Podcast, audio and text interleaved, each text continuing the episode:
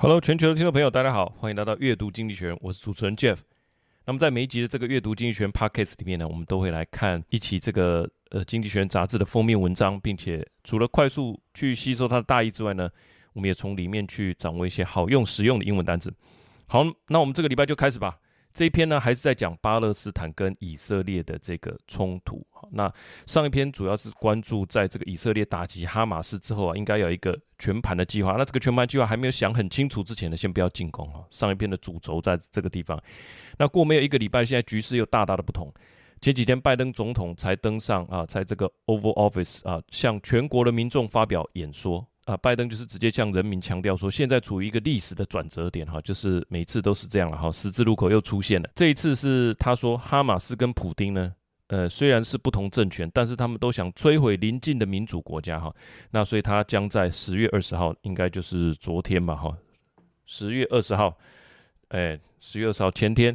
那向国会提出这个紧急经费的要求，以军备来援助相关国家。当然，这个提出这个需求还要经过国会的同意。那国会现在还有这个议长难产的问题啊，所以这个大概没有那么快。但是这个世界的重担仿佛的确就是压在总统肩上哈。那之前有一篇叫做《闪亮的灭火器》那一集就有提到，美国目前的确是台面上最有实力的国家，但是今天中东的这个局势，前方仍然看不到尽头哈，各方力量。也虎视眈眈。那这个最大的转变，从上个礼拜到这个礼拜，最大的差别是什么？其实就是为什么拜登会有这样的一个法案，跟这样的一个不是法案，会他为什么会提出这样的一个紧急需求？因为他就是看到说，诶，这个反抗势力哈，他们眼中的反抗势力是不是正在大串联？俄罗斯啊，他已经攻击乌克兰了。那伊朗支持的这个呃哈马斯啊，那还有支持这个真主党，那在这个跟以色列诶作战。如果再加上中国哈，那真的是非同小可哈，所以他才会提出这样的一个法案。我们后面也会说明。那现在的确前方还看不到尽头，各方力量虎视眈眈，这就是标题说的。Where will this end? Only America can save Israel and Gaza from greater catastrophe. Iran, Russia, and China are profiting from this mayhem. 好，那里面的关键词是 mayhem，mayhem 就是这个骚乱哈，这个这个呃混乱哈状态。所以在这个状态里面呢，他觉得哪几个国家是在从中获利呢？伊朗、俄罗斯跟中国。那他也觉得啊，杂志觉得只有美国能够来拯救啊，能拯救这个呃，不要啊，能够让这个以色列跟加萨不要再陷入更大的这个危机跟危难之中。好，那我们以下五点来分享我们的阅读心得。好，第一个，一场医院的爆炸让情况急速恶化。那这是在二零二三年的十月十七，那就上个礼拜，加萨北部的阿里阿拉伯医院，那它遭遇到火箭弹的袭击，导致这个爆炸，传出多达五百人死亡。这个加萨走廊仅存的十二间医院，我去看了图片啊，这个是确实是在医院外面的停车场。当然，医院本身的墙壁也遭受到一些诶波及了哈。那爆炸的时间是下午六点半，一声爆炸，那整个停车场就陷入一片火海。车子并没有被炸飞，但是就陷入火海。那人应该当时逃难的人也没有帐篷什么的，你就是躲在自己的车子或车子附近嘛，哈，那就是陷入一片火海。那袭击医院这件事情来讲，大概就碰触到所有人哈，不分。哪一个人种了，哪一个宗教都碰触他的底线，因为每一个人都需要医院来做最终的救助。那我去查了一下，哦，这边附了一张图片，我相信大家在媒体上也看到很多了哈。我觉得这个是拍的比较清楚的，就是一整个停车场。那当然轮胎都被烧毁，车子也被烧毁，玻璃都震破了，但是这个车子都没有飞起来啊。那如果是爆炸的话，照理讲应该都会被这个震波震开。当然，以色列就说：“哎，如果是我们的火箭的话，这些车子早就不是这样，早就被飞呃炸飞了哈。”那我去查了一下国际人道法哈，这个是一个法语，然后的简写叫 DIH，它是说只要没有交战的人员都是受到保护的，就算你是士兵，现在你受伤了，你不交战了，一样受到保护。这个是国际人道法，那包含当然就包含了医疗人员、医疗设施哈，这些都是属于受到国际人道法的保护的。那所以，当加萨医院受到袭击的时候，这个情况很快的就恶化了。指的是说，这些争论的这种风向等等，哈，很快的，医院的爆炸案一发生，很快的情形就恶化。它是用 fall apart 这个事情就 fall apart 的这个状态。好，经济学人说，虽然证据显示这个飞弹并非来自以色列，但是周边的阿拉伯国家、阿拉伯国家迫不及待的都在第一时间同声谴责以色列。尤其这个全副武装的黎巴嫩民兵的真主党，忽然间呐，啊，你也可以说在这个忽然间就 lurching toward 哈，就是步步进逼接近与以色列进行全面战争的状态。就是这件，他本来就其实是在威胁你，他的成立也就是要把以色列消除掉。但是这个炸弹一炸下去，这个人员死伤的消息统计一出来，哇，他就变成说，哦，他已经。这几乎是要兵临城下哈，来跟你作战了。这个就是第一段第一句话，就是说 How rapidly things fall apart 哈。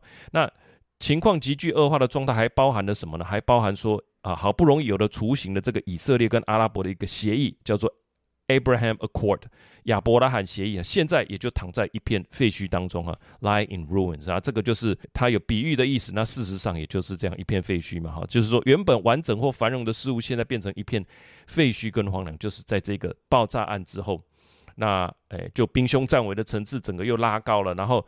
呃，彼此的关系啊，之前所谈的这个协议就看起来更更加的遥不可及啊。内文是这样说的：How rapidly things fall apart. The deadly blast in Gaza at Ali Arab Hospital on the evening of October 17th killed many Palestinians who were taking shelter, despite strong evidence that their deaths were caused by the failure of a Palestinian rocket laden with fuel. Arab country rushed to condemn Israel. Hezbollah, a heavily armed Lebanese militia, is lurching closer to outright war with Israel. Bridges built painstakingly between Israel and its Arab neighbor lies in ruin.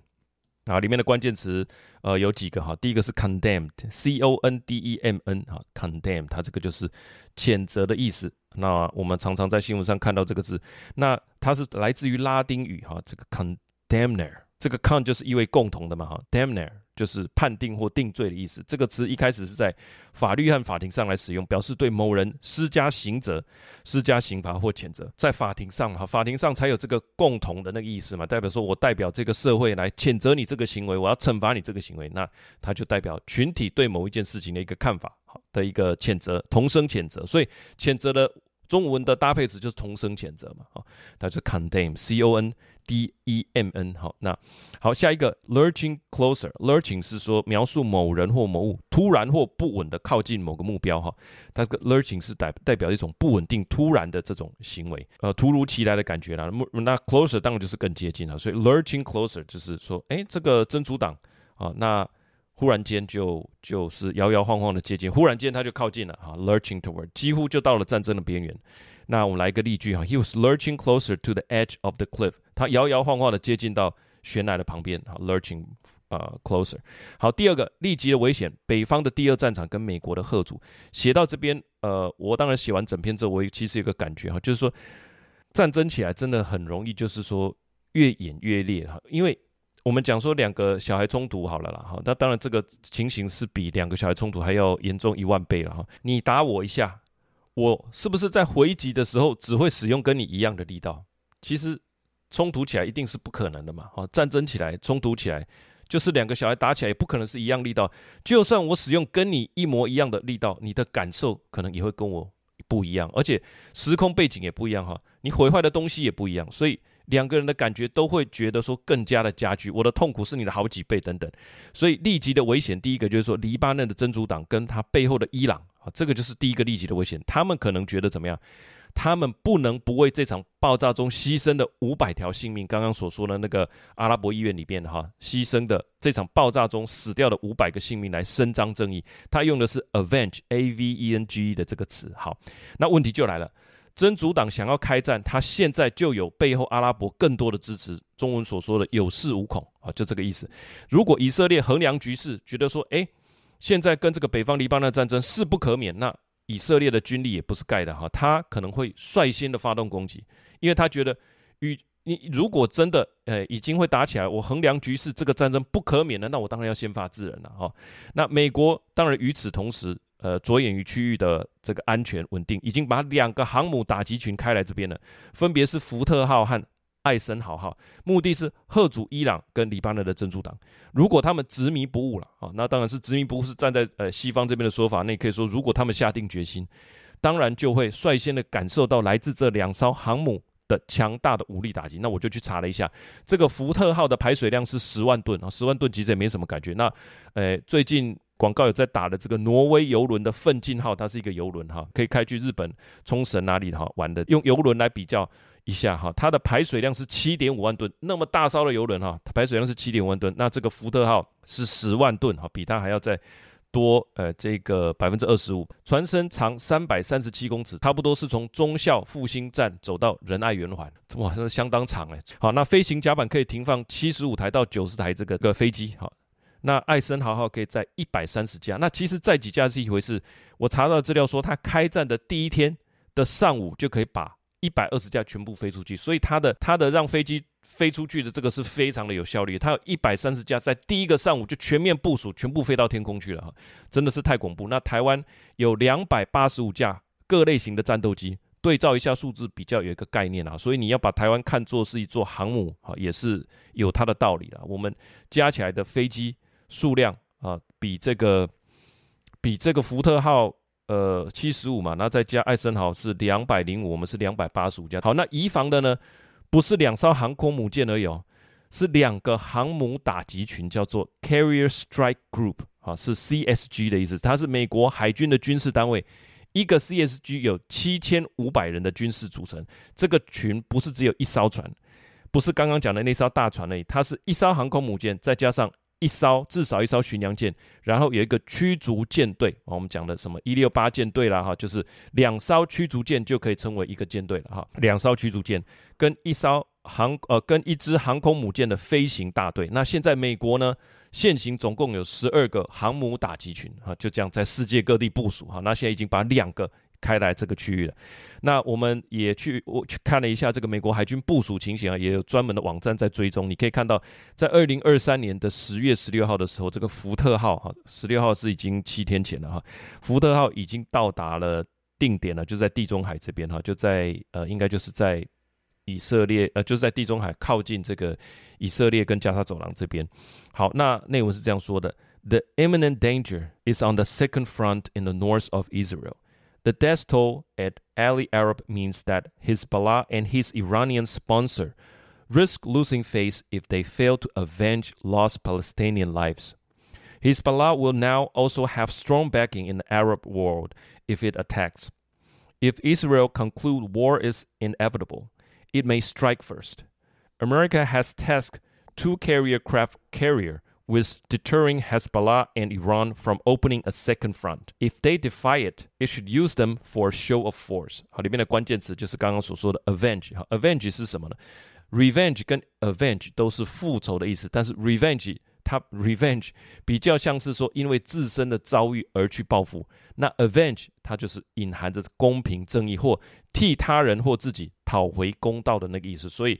呃，我们说的复仇者联盟哈，虽然叫做复仇，那它但是它是 Avenger，对不对？那这个 avenger 就是去伸张正义、讨回公道的这个意思。这个 Avenge 这个字后面不用加 for，为了某人伸张正义不用加 for，直接将你要帮的那个人哪一件事情伸张正义，直接写那件事情就好。我们来个例句：She vowed to avenge her brother's death by finding his killer and bring them to justice。她发誓要为她的兄弟的死报仇，并且。找到凶手，将他们绳之以法，哈，bring them to justice。好，那呃这边第二个词叫做 defy，defy 就是说你这个船已经开来这里了，对不对？那我是来喝阻你，如果你反抗，你有这个反抗的心，if they defy it，it should use them。这个 it 是美国吧？哦，if they，they 指的是这个呃真主党跟哈马斯，对不对？如果呃不是跟伊朗跟呃黎巴嫩啊，如果他们反抗。如果他们有蔑视他，啊，公然反抗或蔑视或向谁挑战、激压、惹啊，哈，这些意思就是叫做 defy。那让我联想到二零一零年摩托罗拉出了一台，诶，算蛮有特色的手机，叫就叫做 defy 哈，D E F Y。它最特别的是什么？它要 defy 什么？它是防尘、防刮跟防水哈，所以这个就是 defy 给我的一个印象哈。三防的这个耐天候的能力。那二零二三年，它现在又推出了第二代哈，就是这个 defy，这个就是 defy 这个字，它是抵抗、反抗或蔑视的意思哈。那这个意思，我们说蔑视法庭，He defied the order of the court。好，第三个重点，阿拉伯世界的痛苦回忆涌上心头，刺激各种反应，以阿关系倒退数十年。杂志的原文是说，过去以色列怎么样？确实轰炸过医院和学校。那现在在完全占领加萨的状态下，哈，现在发生了之前的这个呃入侵，或者说现在的呃冲突。以色列有一个总统叫 Isaac Herzog，他不是总理哈，他还说所有的加萨人都有责任。他的原文是这样：There are no innocent civilian in Gaza。我就去挖掘一下过去的历史了。哈，那以色列的历史是这样：关于轰炸学校，杂志就这样带过，杂志没有写太多。我去查了一下，我也把连结直接附上。这个是英国卫报的报道。以色列过去确实攻击过加萨的联合国经营的学校。那这个称为法库拉的学校事件是在二零一四年哈，其实在没多久以前，十年前七月三十号，以色列对加萨走廊的呃贾巴利亚 （Jabalia Camp） 哈，它是营地的一所联合国开办的学校附近啊发生的这个军事攻击，就是他来攻击他。那联合国统计有四十多人丧生，大波大多数都是平民。那后来。联合国也去调查了，那是不是有人从也学校的这边哈，比如说射武器过去啊，或者说他有藏一些武器或者炸弹没有？学校里面没有发生任何的枪击，学校也没有任何的爆炸物。OK，那这个也是以色列承认的有这件事情的存在。所以，那针对这一次二零二三年十月十七号的医院报道，就是几天前的这个阿拉伯的领导人。本来杂志说，本来可以呼吁冷静，就是说，哎，那我们先进行独立调查，谁炸的还不晓得嘛。但是这个爆炸的一发生之后，阿拉伯世界为什么马上同声谴责？就是因为过去也有这样子的回忆，你又不是第一次做，好像说初犯跟累犯嘛。那你不是初犯了，我就会怀疑，那你就是累犯了哈。约旦马上取消跟拜登的峰会，埃及也不愿意开放他这个巴勒斯坦难民到他的。不愿意开放这个走廊，让巴接纳巴勒斯坦的难民，因为他怕这些难民一旦离开原来的居住地，大概以后啊，这个以色列就已经占领，你就永远回不去了。所以这一场战争激化了大家对于以色列的啊种种呃这种呃新仇旧恨了哈。好，那杂志说这些阿拉伯国家共同点就是说，没有人胆敢在这个时候去要求民众要冷静自治、静待调查，因为谁都不想测试自己人民的耐心嘛。民众都有这个共同的一个历史回忆，好，这是第二段的一个重点。好，那我看一下内文是这样说：A second danger is of Arab-Israel relation being put back decades amid Israel's unprecedented bombing. Arab remember previous war in which Israel hit schools and hospitals. Israel has imposed a total siege of Gaza. Its president has said all Gazans share responsibility. Despite Israel excesses. Arab leader could have called for calm for independent investigation of the hospital blast。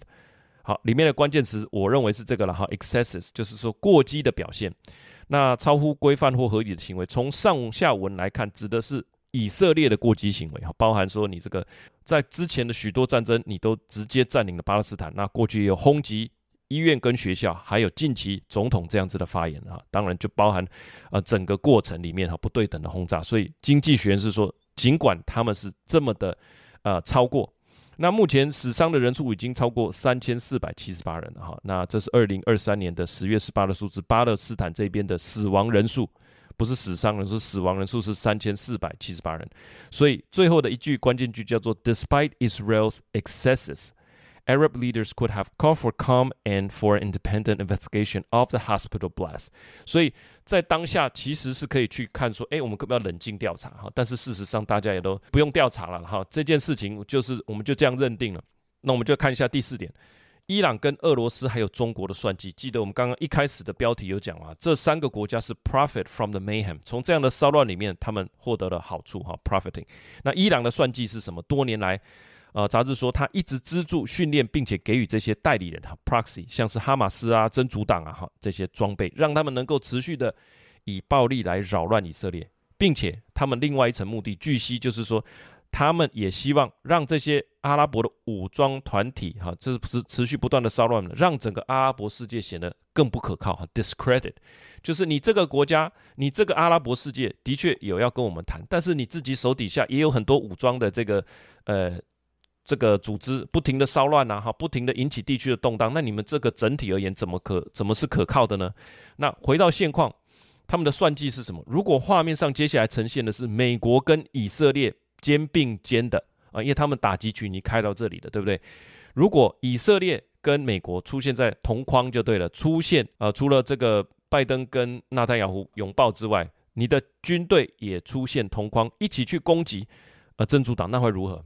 那就是说，你正式向阿拉伯世界宣战了，那拜登跟阿拉伯世界的关系就决裂了。伊朗怎么样，就更有机会成为区域的霸主，因为伊朗跟呃，这个沙乌地阿拉伯哈，他们就是在争夺这一个呃，在竞争成为区域的霸主，看谁的影响力大嘛。好，那现在你们陷于这个纷争中，那我当然就更容易成为区域的霸主。内文是这样说的：For Iran, that looks like victory. For years, it has had a strategy of financing, arming, and training proxies like Hamas and Hezbollah. It calculated that violence and mayhem weaken Israel and discredit Arab governments. If the sight of America fighting Hezbollah alongside Israel leads to a rupture of Mr. Biden's relationship with Arab world, Iran will have built the foundation for its own regional dominance. 这个是关于伊朗的部分哈，所以里面的关键词刚刚有提到第一个 mayhem，m a y h e m 哈，这是骚乱、 暴乱啊，骚乱跟这种。纷扰啊，mayhem 弄得一团糟的那个意思啊，mayhem。那 discredit 就是让人家显得没有信用啊，d i s c r e d i t。另外一个是 rupture，rupture 就是撕裂的意思哈，r u p t u r e，rupture，rupture 就是说，哎，那这样子就会造成，假设以色列跟美国同框一起打这个真主党，那这样就会撕裂。拜登跟阿拉伯世界的关系哈，rupture of Biden's relationship with Arab world。那俄罗斯跟中国呢？刚刚所说的 profit 有三个：伊朗、俄罗斯跟中国。那俄罗斯跟中国呢？杂志说他们的立场也会取得优势。他们没有直接参与这个战争，但是他们的说辞可能得到更多人的诶点点头，诶有可能是这样哈。主要的原因就是中俄两国可以借由这一次的纷争来宣传说，其实啊，这一切的纷纷扰扰的源头就是一个受压迫的巴勒斯坦。以及一个以以色列殖民统治的一个故事，这个背后就是美帝主义的扩张，就是一个帝国主义的扩张，然后有一个受压迫的小兄弟啊，在这边受苦受难。那现在这样子的一个说法，如果再加上说，在这个冲突中，美国一面倒的啊，unconditioned 这个 unwavering support 来支持以色列，那中国跟俄罗斯就会主张，你看，美国露出马脚了，露出他真正的意图。他对于人权维护根本就是虚假的，啊，这是个虚假人设。对于加萨走廊这种呃深色皮肤的人种的蔑视，哈，这个都是杂志的原文了。好的，那当然也包含当初对美国哈是不是间接甚至直接促成了乌克兰的战争哈，这个我还记得有个印象了哈，就是当初他们碰面的时候，呃，他们的外长跟美国有一个好像叫做银狐的一个雪曼的一个谈判高手，说你们。可不可以来讨论说不要让乌克兰加入？我记得非常印象非常深刻，是这个银狐雪曼直接说，他直接说这件事情是不可能的。It's a non-starter 哈，不是 no-brainer，我讲错了。It's a non-starter，就说这件事你连谈都不谈。那我那个时候就觉得奇怪，两个人要碰面要谈事情，我们是要化解区域的纷争。你说这个是 non-starter，那个连谈都不要谈。那呃，当然后面的发展大家也就知道了哈。所以，所以这个说辞。啊，当然，你说从这样的角度去解释它，诶，美国间接促成了乌克兰战争有没有可能？但是有可能。我们看一下内文：Russia and China are winning too. There is a perception in the global south that this complex story is actually a simple one of an oppressed Palestinian and Israel colonizer. China and Russia will exploit this caricature to argue that America is revealing its true contempt for brown-skinned people in Gaza and its hypocrisy over human rights. And war crimes, just as they claim it did by supposedly provoking a war in Ukraine。里面的关键词，第一个哈，看还是刚刚讲的这个 mayhem，蓄意的破坏、骚乱、混乱啊，一片。当这个反抗军进城的时候，到处一片骚乱，就是这个 mayhem。好，第二个是这个 rupture，刚刚有说关系破裂，什么东西组织的啊，关系啊，突然的裂开或分开哈，特别是友情跟合作关系，会用这个字 r u p t u r e，rupture。我们来一个例句好了啊，这个 The athlete suffered a muscle rupture during this game and he had to taken had to be taken to hospital for treatment。在运动比赛中，肌肉怎样扯啊撕裂伤，就是这个字 rupture，那不得不送往医院。好，第四个是叫做 caricature 哈，c a r i c a t u r e，就是我们在报章杂志上常常会看到这种讽刺画哈，通常。呃，杂志的这个封面也都会有这个讽刺画。那短短的一篇，其实一图抵千文啦，哈，你会看到，诶、里面所表达出来的含义是相当丰富的。那第四个是 contempt，c o n t e m p，哈，就是轻视、蔑视的意思。他刚刚所用到的这个词是说，America is revealing its true contempt for brown-skinned people in Gaza。美国显露出他真正对于啊这种 brown skin 啊，就是深色皮肤的。呃，这个加萨人的蔑视。那我们来个例句：I feel nothing but contempt for cheating。我对作弊十分蔑视，就是蔑视、轻视的那个意思啦，或者说藐视法庭。He was fined for contempt of court。好那刚刚有一个是 He defied the order of the court，哈，其实都是跟法庭有关，蔑视法庭，反抗法庭。那现在这个是。刚刚是 defy 哈，现在这个是 contempt，都是蔑视的意思。好，那我们进入第五点，以色列该表现出来的是什么？哈，是治理的格局。我们刚刚看到的是说，在这样子的状况底下，哈，美国呃一肩扛起嘛，哈，他也决定要，诶送出这个法案啊，送出这个紧急的需求去给他的国会。啊，那当然国会能不能马上讨论，那是另外一回事。阿拉伯世界的国家都觉得哈，这个同仇敌忾啊，甚至觉得被团结起来了。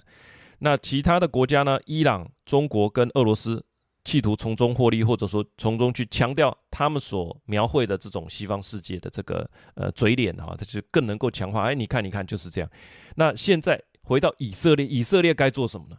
假设这个区域和平，这个邻居。不管他是邻居是怎么样，这种是他的区域哈，他该做的是什么？杂志说他应该展现出一个治理的格局。那以色列要表现得很清楚，让世人了解，他们对付的是恐怖分子，不是巴勒斯坦人民。他们要倡议一个巴勒斯坦的繁荣发展的计划，包含一个宪法以及巴勒斯坦的新的领导者，因为他们不能永久的呃占领这个加萨走廊，他们已经占领很久了，七十五年了，一九四八开始嘛，对，到现在二零二三那。所以必须要一个国际的参与。我去查了一下，在过去数十年间的国际提案里面呢，也不乏有这样的提案，就是说由国际来参与哈，国际的托管啊，国际的监管，包含耶路撒冷这个算是人类遗产嘛哈，最早都在联合国的提案里面都是由国际来管理的。那杂志所说的就是说，以色列要明白的表现出对巴勒斯坦平民安全福祉的维护。好，我对这个维护是认真的，我对于战后的日子要有所规划。你必须有这样子的一个企图心的展现，有点像你去念大学，你要给他读书计划，他才会给你入学许可嘛。那这个计划的企图心才会让更多的周边的阿拉伯国家愿意出一份力，因为你一个人是没有办法对付。这一次就是一个例证嘛，你的国家很强，你有各种高科技，事实上你有办法预见，你有办法阻止这样子的攻击行为，事实上是没有办法的。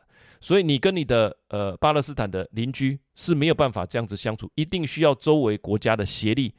出一份力来参与，那以色列跟巴勒斯坦之间的和平是不可能没有这样子的支持的哈。这个是你必须先展现出一个治理的格局，那才有可能人家来愿意跟你坐下来谈，否则就是继续供应这些武装组织而已嘛。好，内文是这样说：Israel needs to show that it fight with terrorists, not the people of Gaza.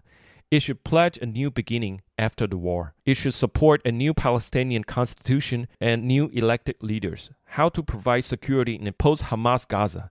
Israel cannot occupy the enclave permanently, and international commitment is therefore needed. Mr. Biden should start building a coalition now. The more Israel show the Arab world that it is serious about protecting civilian and planning for the day after, the more likely Arab leaders are to play their part. 啊，里面的关键词这个 pledge，你要承诺，P L E D G，它不管是动词或名词哈，它就是一个誓言或承诺，是很郑重的。好。 那我们来个例句，He he made a pledge to always support his family no matter what。他发誓无论如何，我一定要，他一定会持续的支持他的家人。这样，这个就是 pledge 这个意思。所以你要承诺啊，现在还看不到这样的承诺，你要有一个承诺，那周围的阿拉伯国家的领导人才会来出一份力。好，最后我的一点想法啦，其实写完这一篇，跟在这两个礼拜做这些整理跟查证的过程里面，有很多的立场，也有很多的感触。那有一些想法，呃，特别是针对阿拉伯世界，我就难免联想起之前这个俄罗斯入侵乌克兰哈。俄罗斯乌入侵乌克兰，我们会说它 galvanize，galvanize 是镀锌的意思，把什么东西镀上一层锌，让它闪闪发亮。它让一个本来被马克宏说脑死的北约组织重新团结起来，那个就叫做 galvanize。那这一场医院呃的爆炸，阿拉伯世界里面有很多不同的观点，很多不同的派别啊，甚至宗教也有不同的派别，有些主张武力，有些是主张和谈，但是加萨医院的这一场爆炸凝聚了阿拉伯世界的团结。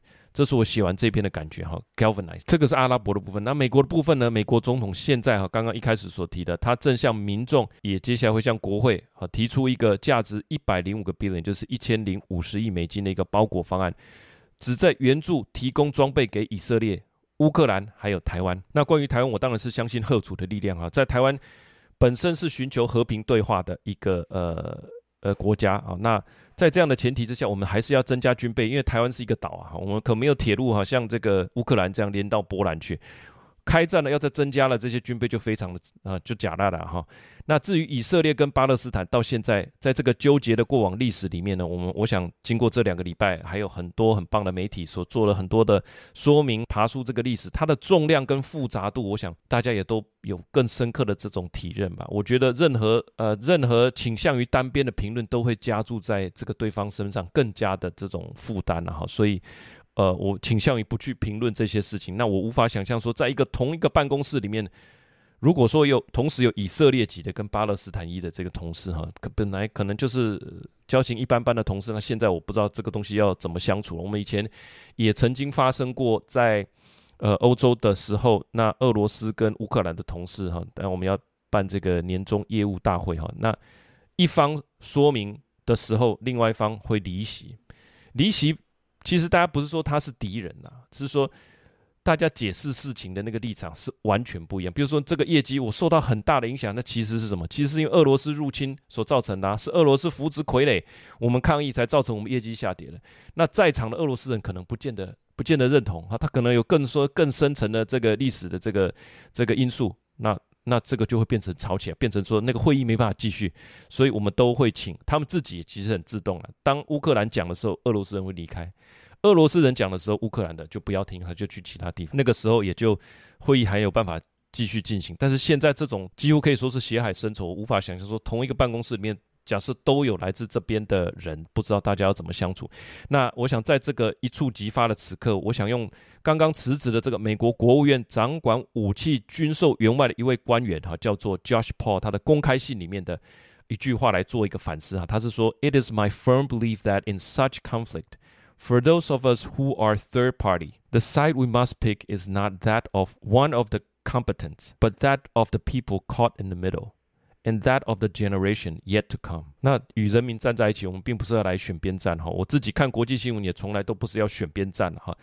除了替自己的家乡尽可能的捍卫之外，那其实我们都是要了解国际的局势，了解事情的成因，了解可能的变化。我们最终的目的很世俗的，我们要了解国际的变化，才知道接下来下一季的销售量要怎么预估。那我们不是政治团体，这不是政治频道，我们是了解接下来的局势往哪边演变哈。因为这些力量跟经济的力量一样，是远比你一间公司所能主导的力量来大的太多太多了。这个就是我们写这个经济学人阅读经济学人的这个初衷。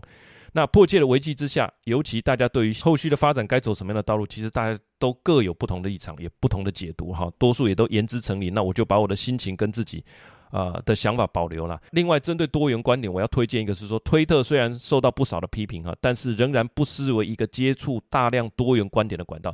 你到上面去，只要打这个 Palestine 哈，Palestine P A L E S T I N E 以及 Israel，你就可以看到非常多的发言啊。那通常他也会推荐一些人，你就只要订阅起来，是不是真相？那放在我们自己，至少我们吸收，再用自己心中的一把尺啊来衡量。愿平安与所有的听众朋友同在，分享给全球的听众。好，以上就是我们这一集的呃阅读经济学，我们的主题是巴勒斯坦跟以色列的冲突哈。接下来接下来会有什么样的一个发展？喜欢这个节目啊，可以参考我们的呃每周都我们都有准备这个讲义哈。那讲义里面就是我们把这些单词啦、它的音标，还有它的中文的解释、使用的时机，还有呃它相关的这个例句。我们例句刚刚有念了一两句哈，但我们例句，我觉得掌握这些单词，你要透过例句啊来来掌握。那之后不管看经济学人或是看其他的新闻，我觉得都非常的有帮助。那文稿还有另外一个好处是说，呃，我们人类的这个视觉，尤其是母语，我们都有办法能够。略读，我们要善用我们中文母语的这个优势哈，把这样的东西做一个文稿，你做查找啊，做查证或事后再翻找，其实都相当的方便。